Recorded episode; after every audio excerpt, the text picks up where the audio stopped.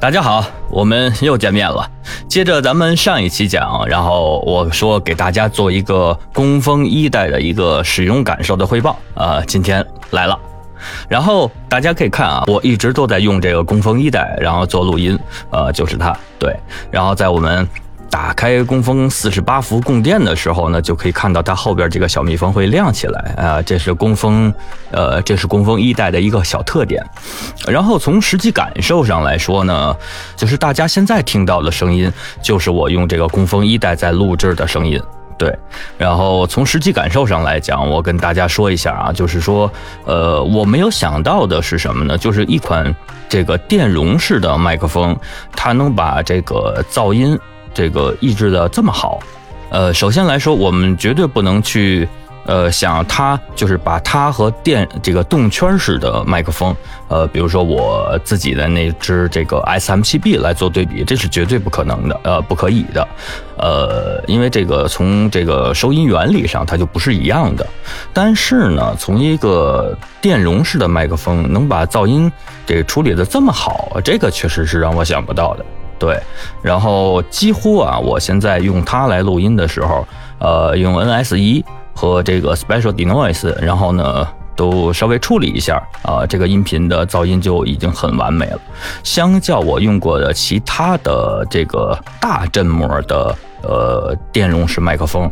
啊，那好了不止一点点啊，比如说我用过的相对便宜点的 EM 九幺 C 啊，然后还有这个铁三角的 AT 二零二零、AT 二零三五啊，还有包括 U 八七啊，它比 U 八七这个对噪音这个抑制的都会更好，为什么呢？呃，就是。可能就是因为它这个中振膜吧，啊，然后呢，再加上 Net 一直呃宣传它这个有一个叫叫什么分离式的一个什么技术啊，能把这个噪音处理得很好。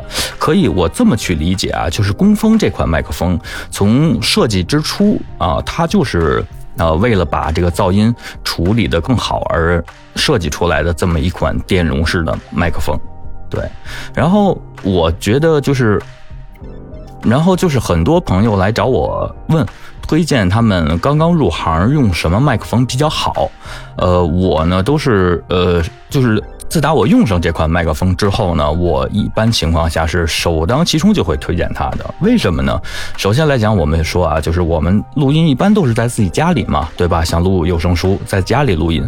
那我的录音条件没有那么好的情况下，那它的这个真的是一个特别好的选择，对吧？它能把声音的，因为它是一个电容式的话筒，它能把声音的细节保留的更多。然后呢，它又能抑制噪音啊，这不是很完美的一个选择吗？对吧？而且。呢价格呢，确实还不贵。啊，特别是我拿到的价格，呃，确实不贵，有熟人好办事儿，对吧？啊，确实是不贵。然后，如果大家有兴趣的话呢，呃，因为咱们这个工蜂二代也拿到手了嘛，我也使用两天，然后呢，也给大家做一个使用后的一个感受，然后以便大家呢可以做一个选择。反正从参数上来看，没有什么特别大的区别，它可能就是一些，比如说防震防震架呀，然后呃，这个它的这个这个振膜的尺寸呀，一个二十四毫米，一个二十五毫米，就就这点儿区别，还有一个信信噪比，呃，信噪比。